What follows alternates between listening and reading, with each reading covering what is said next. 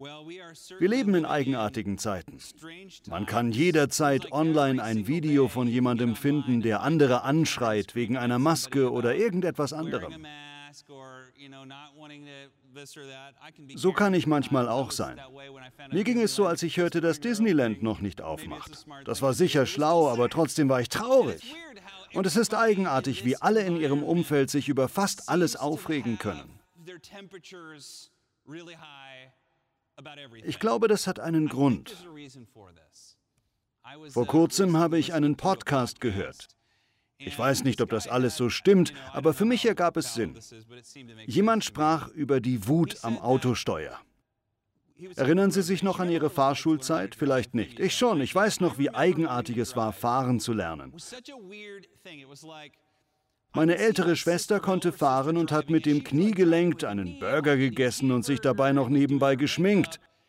Ich kam ans Steuer und war sofort in Panik. Begeistert, aber zugleich verängstigt.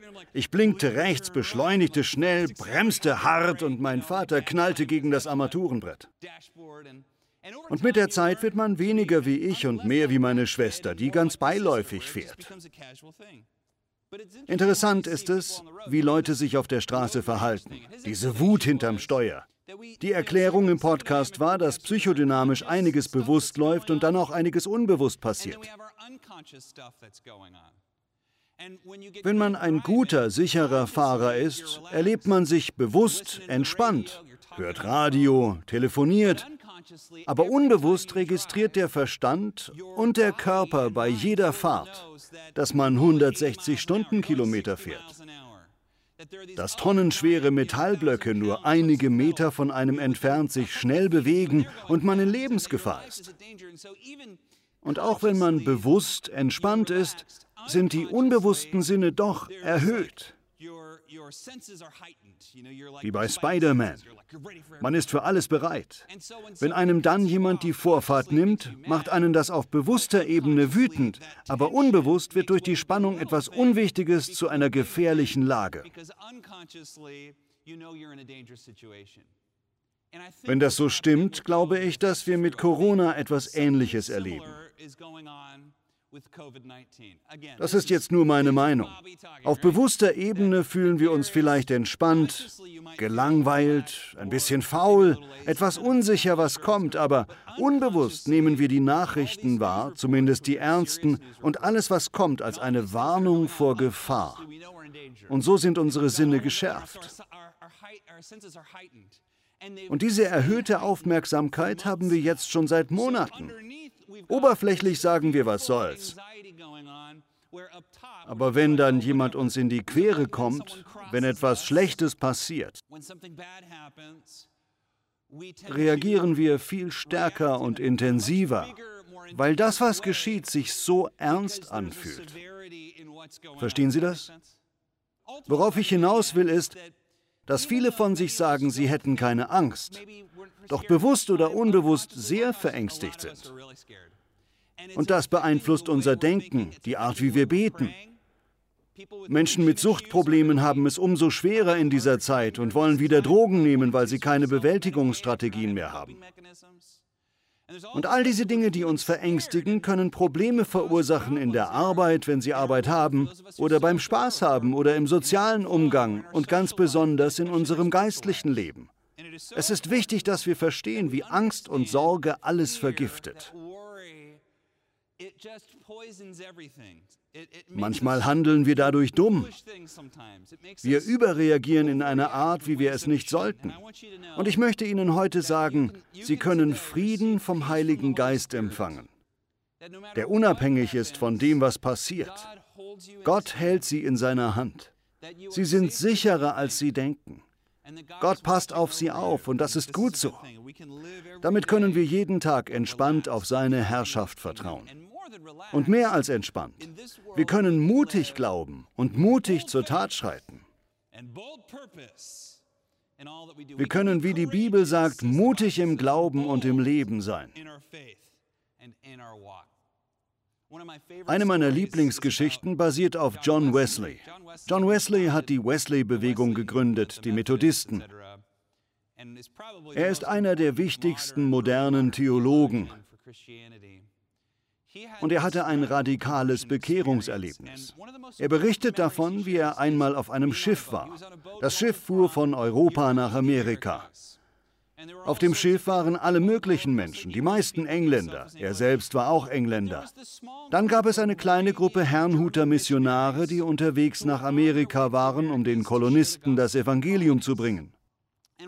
Während der Schiffsreise, die zu dieser Zeit gefährlich war und lange dauerte, Wochen oder gar Monate, ich bin nicht sicher, es war 1736, keine Ahnung wie lange, aber es war lang und beängstigend. Die Herrnhuter Brüder feierten jeden Tag Gottesdienst. Sie versammelten sich und sangen Psalmen. Und Wesley berichtet von einem schrecklichen Sturm, der aufkam und immer schlimmer wurde. Die Wellen schlugen über Bord und die Leute gerieten in Panik. Und während alle in Panik waren, haben die Herrnhuter in einem geradezu bizarren Frieden weiter ihre Psalmen gesungen. Der Sturm wütet jetzt so, dass einer der Hauptmasten bricht und quer über das Schiff schlägt. Jetzt flippen alle aus. Nur die Herrnhuter singen weiter und beten Gott an. Behaupte ich, dass ich wie einer von den Brüdern wäre? Eher nicht. Ich wäre wahrscheinlich einer, der Panik hat. Aber ich wäre gerne so wie einer dieser Brüder und Wesley ging es auch so. Er fragte sie später, warum hattet ihr keine Angst? Hattet ihr Angst? Und sie meinten, nein, wir vertrauen dem Herrn. Wir haben keine Angst zu sterben, keine Angst vor Stürmen. Nichts davon macht uns Angst. Und er spricht darüber, wie tief ihr Glaube war und sie selbst in einer Zeit, wo alle ausflippen, ruhig blieben und weiter beten konnten.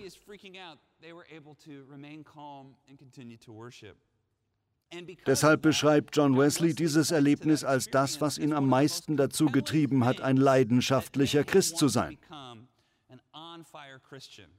Das wurde er und leidenschaftlich trifft es. Ihr Mut und Ihr Glaube, Ruhe zu bewahren, wenn Ihre Familie eine harte Zeit durchlebt, wenn Ihr Geschäft schwierig läuft, Ihre Fähigkeit nicht zu verleugnen, dass etwas Ihnen Angst macht, aber trotzdem ruhig zu bleiben und weiter Psalmen zu singen, Jesus zu vertrauen und zuversichtlich zu sein, wird Sie nicht nur durchbringen. Andere werden Sie sehen und sagen, das will ich auch. Ich will Jesus folgen.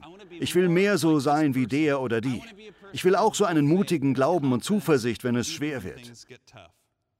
Und Gott gibt ihnen das, wenn sie ihr Herz öffnen. Diesen Geist der Zuversicht, der Kraft und der Besonnenheit. Er hat ihnen keinen Geist der Furcht gegeben. Und wenn wir uns heute ängstlich oder besorgt fühlen, dann werden wir vom Heiligen Geist einen Frieden empfangen, den nur Jesus Christus geben kann. Einen inneren Frieden, der die Frucht der Freude und des Mitgefühls trägt. Wo diese Anspannung abfällt und wir uns entspannt und mit mutigem Glauben und Zuversicht auf das zubewegen, was Gott für uns bereithält. Gott liebt mutigen Glauben. Wenn ich die Bibel lese, Hannah hat vom Buch Richter erzählt. Richter, das Buch Josua und die ganze Bibel zeigt immer wieder, wie sehr Gott mutigen Glauben liebt. Jesus nannte seine Jünger scherzhaft als kleinen Spitznamen, ihr von kleinem Glauben. Oder besser gesagt, ihr kleinen Gläubigen. Und strich ihnen dabei über den Kopf. Jesus wollte, dass seine Jünger im Glauben leben. Das heißt im völligen, unbedingten Vertrauen. Sie sollten völlig und unbedingt Gott ihr ganzes Leben anvertrauen. Bis dahin, dass sie übernatürlich handeln sollten in seinem Reich. Und ich glaube, das ist heute Gottes Wille für uns. Sie sind mutig, sie sind voller Glauben, sie sind couragiert und sind stärker, als sie meinen.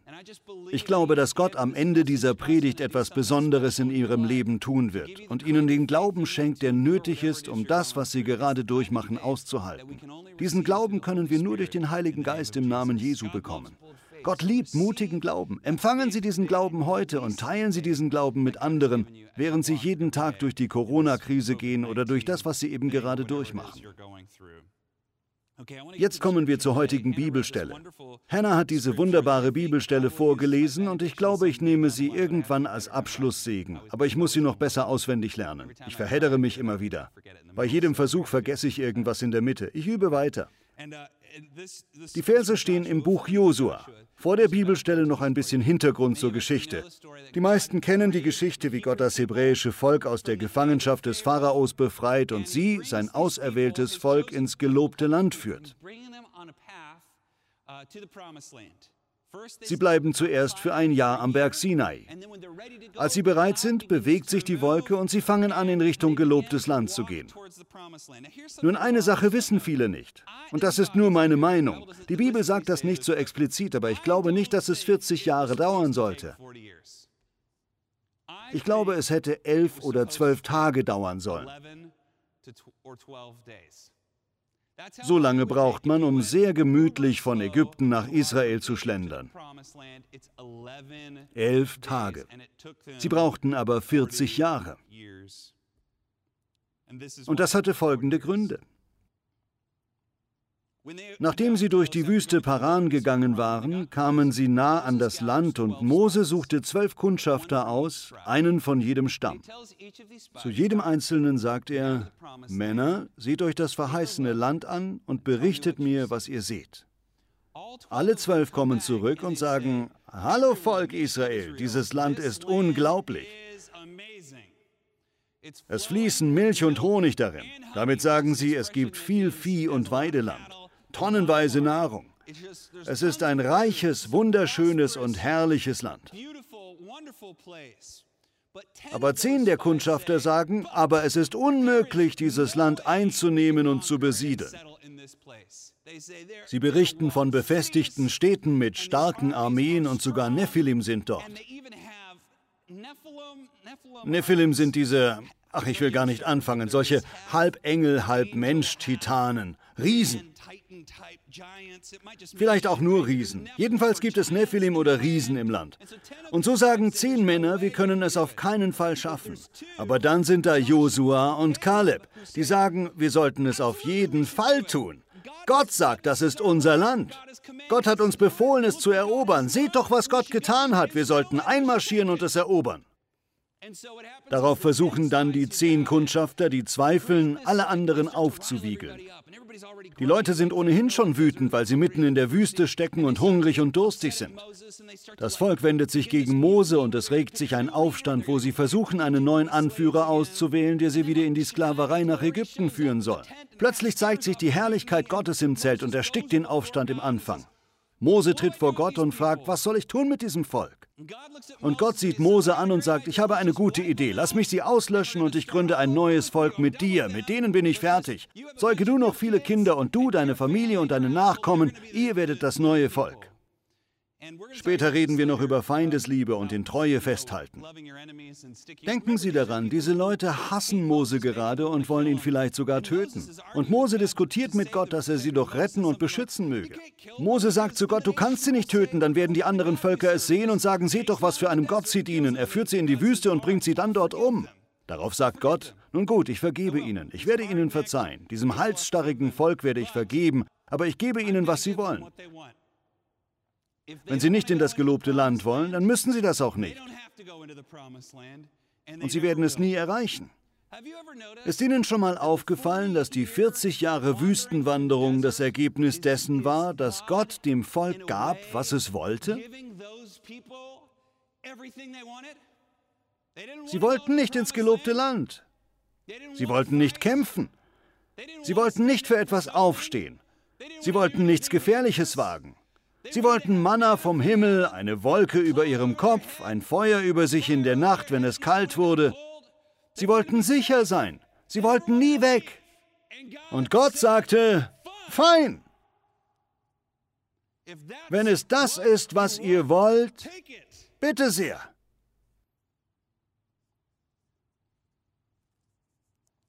Ich möchte nicht so sein. Gott sagte, jeder einzelne Mann oder Frau, die gesehen haben, wie ich das Rote Meer geteilt habe, die gesehen haben, wie ich den Todesengel gesandt habe und ihre Erstgeborenen verschont habe, die den Fluss aus Blut gesehen haben, die gesehen haben, welche Wunder ich durch Mose getan habe, die die Feuersäule und die Wolke gesehen haben, die gesehen haben, wie ich sie bis heute beschützt habe und immer noch Nein sagen. Wir können nicht nach Kanaan. Sie werden das Land nie betreten. Alle, die das gesehen haben und immer noch Nein sagen, kommen nie ins gelobte Land. Und dann lesen wir diese Passage im Buch Josua. Es sind 40 Jahre vergangen. Josua steht am Flussufer und sie sind davor, den Fluss ins gelobte Land zu überqueren. Ich glaube, er erinnert sich. Es ist 40 Jahre her, er ist ein alter Mann und erinnert sich daran, wie es war als junger Mann. Die Verheißung war da, aber ein Haufen Leute waren verängstigt und vertrauten Gott nicht. Sie sagten, nein, wir bleiben für immer hier. Und ich glaube, das ist zum einen, warum Gott Josua als den neuen Mose für Israel erwählt hat und zum zweiten, warum das Buch Josua damit anfängt. Mose stirbt im Buch Josua und Josua bringt das Volk ins verheißene Land. Sie stehen am Flussufer und machen sich auf ins gelobte Land über den Fluss. Vorher spricht Gott zu Josua im ersten Kapitel, Sei nun stark und sehr mutig. Achte darauf, dass du das ganze Gesetz, das mein Diener Mose dir gegeben hat, einhältst. Wende dich weder zur Linken noch zur Rechten davon ab, damit du Erfolg hast, wo du auch hingehst. Rede ständig über das Buch des Gesetzes und denke Tag und Nacht darüber nach und halte dich an alles, was darin steht. Dann wirst du Wohlergehen und Erfolg haben. Habe ich dir nicht geboten, stark und mutig zu sein? Fürchte dich nicht. Sei nicht entmutigt. Denn der Herr dein Gott wird mit dir sein, wohin du auch gehst. Ich glaube, Josua war schon mutig und stark. Und das war alles, was er sein wollte. Manchmal lese ich die Stelle und denke, dass Gott Josua erlaubt hat, stark und mutig zu sein. Menschen wie Sie, die stark sind, Menschen, die Kraft und Mut haben, können sich manchmal schuldig fühlen, weil sie so kraftvoll, mutig und stark sind. Aber ich glaube, Gott will sie genauso haben. Gott freut sich über ihren Mut. Gott liebt diesen kräftigen Glauben, den sie haben. Und in einer Zeit wie jetzt mit Corona brauchen wir Menschen wie Sie, die mutig sind, die einen klaren Kopf bewahren und mutig sagen und tun, was richtig ist. Alles mit einer freundlichen, liebevollen und mutigen Haltung. Gott liebt starken Glauben, die Art starken Glauben, den Sie haben. Und Gott wird Ihnen weiter diesen kraftvollen Glauben schenken und in Ihr Herz gießen. Je mehr sie sich fürchten, umso mehr glaube ich, dass Gott ihnen den Geist des Friedens, des Vertrauens und der Weisheit geben wird, damit sie alles durchstehen, was sie gerade erleben. Ein Schlüssel dazu ist, dass wir verstehen, wie beteiligt und wie mächtig Gott in unserem Leben ist und im Universum. Ich weiß noch, wie mein guter Freund Ian, als ich etwa neun war, zu mir meinte, das werde ich nie vergessen. Er sagte, Bobby, weißt du was? Meine Oma hat Angst vor Gott. Und ich, sie hat was? Er wieder, sie hat Angst vor Gott. Ich weiß noch, wie ich dachte, warum würde sich jemand vor Gott fürchten? Natürlich wurde mir später klar, dass er nicht verstanden hatte, dass seine Oma den Herrn fürchtete. Wenn man als Kind hört, fürchte den Herrn, denkt man, was soll das heißen? Und ich dachte mir sofort, seine Oma ist wahrscheinlich kein sehr ängstlicher Mensch, sondern eine mutige Frau. Weil jeder, der wirklich Gott fürchtet und Frieden mit Gott hat, jemand ist, der einen starken Glauben hat. Wenn Sie Gott fürchten und mit ihm im Frieden leben, haben Sie einen starken Glauben. In Sprüche 9, Vers 10 steht, die Furcht des Herrn ist der Anfang aller Weisheit und den Heiligen erkennen ist Verständigkeit. Was heißt das, die Furcht des Herrn? Viele Leute meinen, es hieße Respekt. Ich glaube, es ist mehr als das. Das ist ein guter Anfang, aber ich muss dabei an Folgendes denken. Ich mag Etymologie. Die englischen Worte awful, scheußlich und awesome, wundervoll haben dieselbe Wurzel. Das Wort awe bedeutet wundern, staunen, aber mit einem Anklang von erschrecken. Ein Ort, wo mich dieses Awe erfüllt, ist, wenn ich im Yosemite Park bin und am Fuß des El Capitan stehe, einem 900 Meter hohen Berg. Beim ersten Anblick war ich erfüllt von Staunen und zugleich fühlte ich eine eigenartige Furcht. Man kann sagen, wenn man im Wald am Fluss steht und zum El Capitan aufblickt, ist es erstaunlich. Wenn man aber mitten am El Capitan als Kletterer hängt und sich zum Gipfel hangelt und die Finger werden müde, dann wird es erschreckend. Wenn man mit Gott im Frieden lebt, sagt man, Gott ist wundervoll. Wenn man aber in Rebellion gegen Gott lebt, ist Gott schrecklich. Das liegt daran, dass Gott so voller Macht ist, dass er zwar nicht beängstigend ist, aber wenn man mehr darüber nachdenkt, merkt man, er ist erstaunlich und schwer.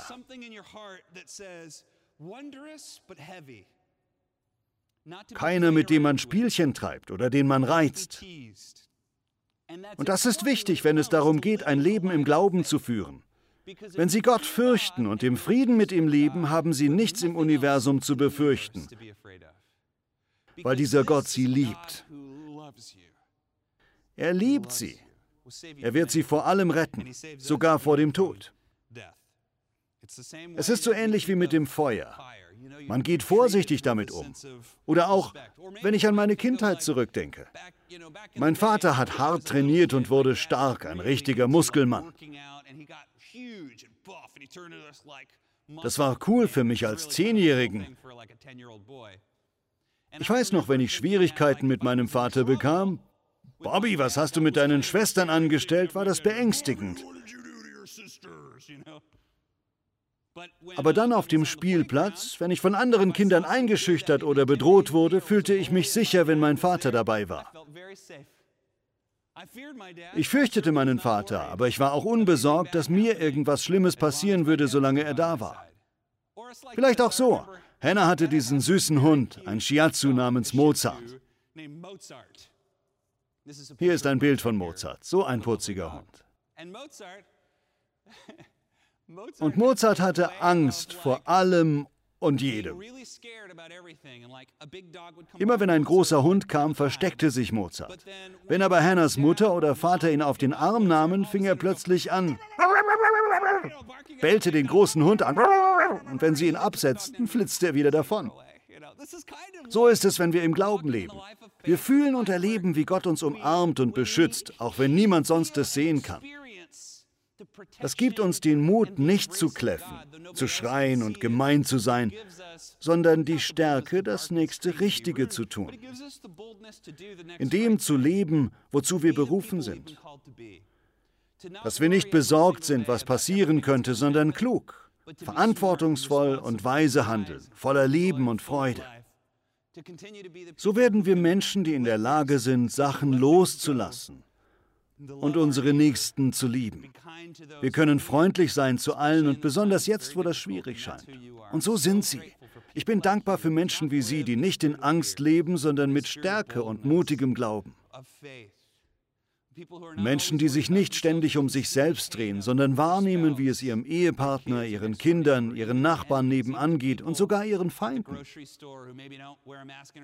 Sogar Leute im Supermarkt, die keine Maske tragen und alle anschreien. Sie sind jemand, der sanft mit anderen Menschen umgeht. Ich finde es so wichtig, dass es mehr Menschen gibt wie Sie, die im Frieden mit Gott leben und diesen Frieden auch in einer Zeit und Welt wie unserer jetzigen weitergeben.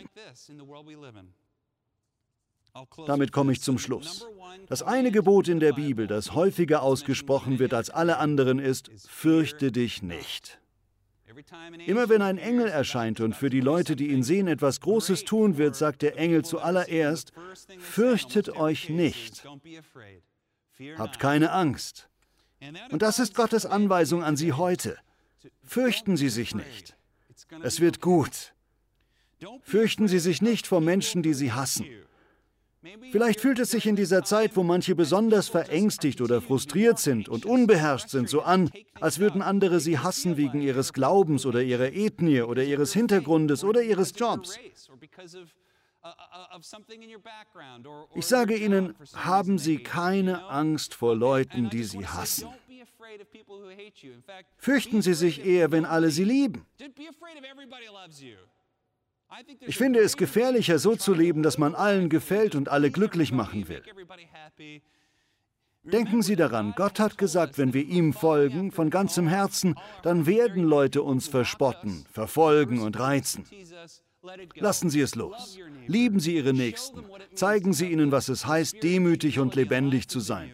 Ihre Feinde zu lieben, Ihre Konkurrenten. Beten Sie für die, die Sie vielleicht nicht mögen oder eine komische Haltung Ihnen gegenüber haben. Lassen Sie los, gehen Sie weiter. Lassen Sie nicht Ihr Leben vergiften. Das Leben ist zu schön, um es durch solche Menschen vermiesen zu lassen. Zweitens, fürchten Sie keinen schlimmen Umstände. Vielleicht ist Ihrer Firma das Geld ausgegangen. Vielleicht läuft Ihr Arbeitslosengeld aus und Sie haben keinen neuen Job. Vielleicht haben Sie gerade gesundheitlich zu kämpfen. Das Schlechteste, was man in schweren Umständen tun kann, ist ängstlich zu werden und zu erstarren. Das Beste, was wir in schrecklichen Umständen tun können, ist, unser Herz ganz Gott zuwenden und ihm vertrauen. Wo man am besten sehen kann, wie Leute sich an Gott wenden, ist im Flugzeug, wenn es Turbulenzen gibt. Da kommt etwas ganz natürlich hoch. Wenn Leute Angst vor dem Fliegen haben, sind sie kein bisschen religiös. Plötzlich wird das Flugzeug durchgeschüttelt und die Leute fangen an zu beten. Und das ist gut. Es ist gut, sich an Gott zu wenden, wenn wir Angst haben. Dass wir nicht von Furcht umklammert werden, sondern uns an ihn klammern und ruhig werden. Haben Sie keine Angst vor Dämonen oder bösen Geistern. Es gibt immer irgendetwas, das in der Nacht knackt. Manche sind mit einem tiefen Gespür für diese Dinge groß geworden. Sorgen Sie sich nicht mal darum. Gott hat die Hölle schon besiegt und alles überwunden, was dazu gehört. Er hat sie mit dem Licht und der Kraft des Heiligen Geistes erfüllt. Jesus wohnt buchstäblich in ihrem Körper. Erinnern Sie sich, was mit Dämonen passiert ist, wenn Jesus vorbeikam? Die Dämonen sind geflohen und das tun sie auch vor Ihnen. Es gibt eine kleine Legende, sie ist sicher symbolisch, zu gut, um wahr zu sein. Martin Luther hörte ein Geräusch in der Nacht und wachte davon auf. Er sah in die Ecke seines Zimmers und sah dort den Satan sitzen. Er blickte ihn an und meinte, ach du bist es nur, und schlief weiter. Das ist genau die Haltung, die wir solchen Sachen gegenüber haben sollten. Kümmern Sie sich nicht um böse Geister oder Geräusche in der Nacht oder irgendetwas Angsteinflößendes. Gott hat Ihnen alle Autorität in der Welt gegeben. Und schließlich und vielleicht am wichtigsten, haben Sie keine Angst vor den Träumen, die Gott Ihnen gegeben hat. Es ist schwer, wenn man so viele Träume und Ziele verfolgt hat und etliche davon unerfüllt oder zerbrochen sind. Sie denken, das halte ich nicht nochmal aus. Vielleicht hatten sie einige Fehlgeburten und haben aufgegeben, weil sie keine Fehlgeburt mehr riskieren wollen. Vielleicht haben sie versucht, eine Firma zu gründen und können einfach nicht mehr. Vielleicht hat Gott ihnen einen Dienst aufs Herz gelegt und es ist nichts geworden. Wir können aus Fehlern lernen. Wir können aus der Vergangenheit lernen. Aber wenn Sie wirklich glauben, Gott hat Ihnen einen Traum in Ihr Herz gelegt, dann lohnt es sich, diesem Traum weiter zu folgen. Vielleicht verwirklichen Sie ihn nicht, aber haben Sie wenigstens keine Angst davor. Scheuen Sie nicht davor zurück. Sagen Sie nicht, das halte ich nicht nochmal durch. Das Leben wird immer voller Schwierigkeiten sein, aber Sie dürfen wissen, dass Gott Sie zulässt, weil er Ihnen alles zutraut. Gott hat Sie zu dem mutigen, kraftvollen Menschen gemacht, der Sie sind. Er wird Ihnen dabei helfen, das zu tun, was als nächstes dran ist. Hören Sie auf sein Wort, achten Sie auf seinen Geist und tun Sie Ihr Bestes, Jesus als Jünger ähnlicher zu werden, dann fällt ihnen alles andere zu. Sie brauchen keine Angst zu haben und das tun sie auch nicht. Sie sind kraftvoll, mutig, schlau und intelligent. Gott hat sie mit seinem Geist erfüllt und er wird ihnen beistehen in allem, was sie gerade erleben. Denken Sie daran, er liebt sie, ich liebe sie und diese Kirche liebt sie. Das tun wir weiter und wir vertrauen Gott, dass er bei ihnen ist in allen Umständen. Vater, wir danken dir und wir lieben dich. Wir wissen, du liebst starken Glauben. Hilf uns zu verstehen, was es heißt, unseren Glauben stark, mutig und mit Autorität einzusetzen. In der Autorität, die du uns durch deinen Geist gibst, damit wir alles so tun, als würdest du es direkt durch uns tun. Danke Gott, dass dir das alles gehört, was wir tun. Herr, wir glauben, dass das, was uns wichtig ist, auch dir wichtig ist. Wir lieben dich und vertrauen dir. Im Namen Jesu beten wir. Amen. Ich hoffe, die Predigt hat Sie für Ihren Alltag ermutigt. Weitere Informationen zu Hour of Power erhalten Sie durch unseren kostenlosen Freundesbrief Powerful Life und über unsere Homepage. Nutzen Sie diese Chance, mit uns in Kontakt zu kommen oder folgen Sie uns auf Facebook, Twitter, Instagram oder YouTube. Melden Sie sich bei uns, wir freuen uns von Ihnen zu hören. Verpassen Sie auch nicht den nächsten Gottesdienst von Hour of Power. Bis bald und Gottes Segen für Ihre Woche.